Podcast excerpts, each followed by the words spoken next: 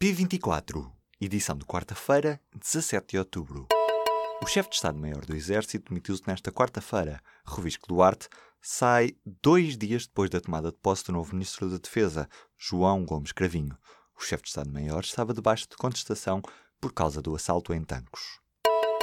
Os portugueses ainda não recuperaram aquilo que foi considerado pelo então Ministro das Finanças um enorme aumento do IRS.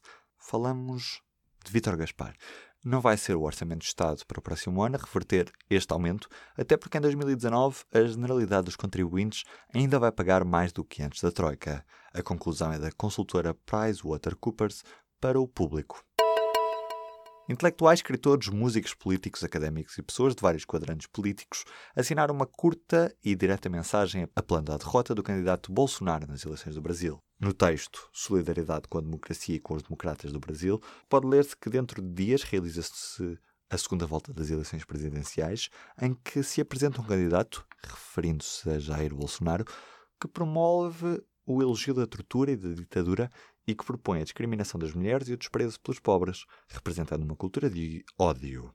Eduardo Lourenço, Freitas do Amaral, Francisco Louçã, Pinto Balsemão, Ricardo Araújo Pereira, Pacheco Pereira, Manuel Alegre e Sérgio Godinhos são algumas das personalidades que subscrevem a carta.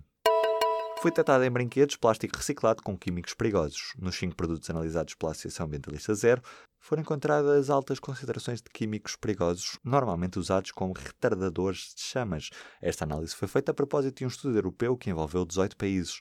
Portugal, diz a zero, alcançou um dos piores resultados a nível europeu.